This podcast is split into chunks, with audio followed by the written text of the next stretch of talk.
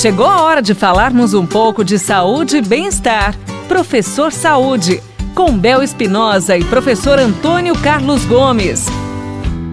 Professor Antônio Carlos Gomes, tem pergunta chegando para o senhor. As crianças e idosos podem fazer atividades físicas? Se podem, qual é a melhor atividade para cada caso, professor? Sim, claro, claro que sim.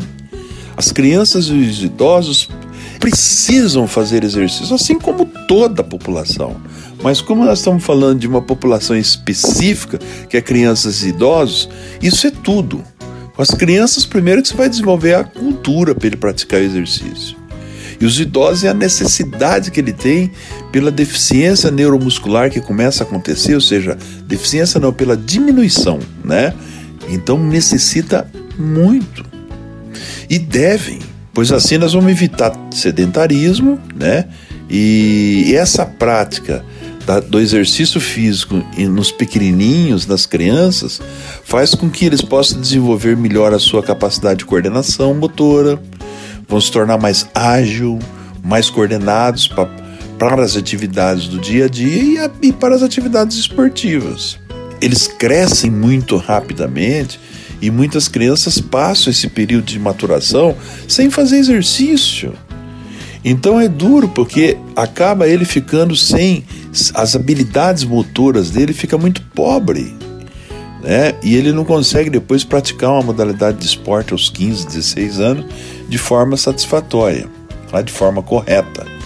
Mas ele necessita, porque é uma prevenção de, de doenças como obesidade. Obesidade é uma patologia hoje, a obesidade infantil cresceu muito. Né? Então é necessário que ele faça por dois motivos: diminuir o sedentarismo, diminuir o sedentarismo, é, é, a obesidade infantil, pessoal. Tá? E eu colocaria um terceiro fator, né? Ser uma criança bem coordenada, que sabe né, fazer os exercícios bem feitos.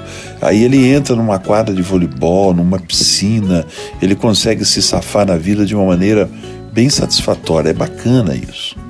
Já os vovôs e as vovós, né, pode ajudar com, a, com as chamadas doenças da terceira idade.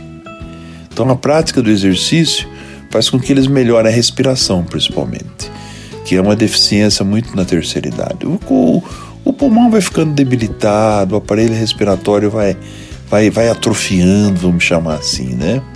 Então eles precisam driblar essas doenças como a osteoporose, por exemplo. Então, gente, uma hidroginástica é muito bem-vinda, uma caminhada é muito bem-vinda, uma aula de dança é muito bem-vinda, uma aula de pilates é muito bem-vinda na terceira idade. Então, vamos se mexer não importa a faixa etária, algumas são de suma importância, mas o, o que é importante é que nós façamos atividade física a vida toda. Não vamos deixar esperar a mão encher de remédio para começar a fazer exercício que pode ser tarde, tá bom? Sucesso para todos. Vamos lá. Participe você também do nosso quadro Professor Saúde. Professor Antônio Carlos Gomes respondendo você e tirando suas dúvidas através das suas perguntas em nosso WhatsApp 99993 9890. Você ouviu Professor Saúde com Bel Espinosa e professor Antônio Carlos Gomes.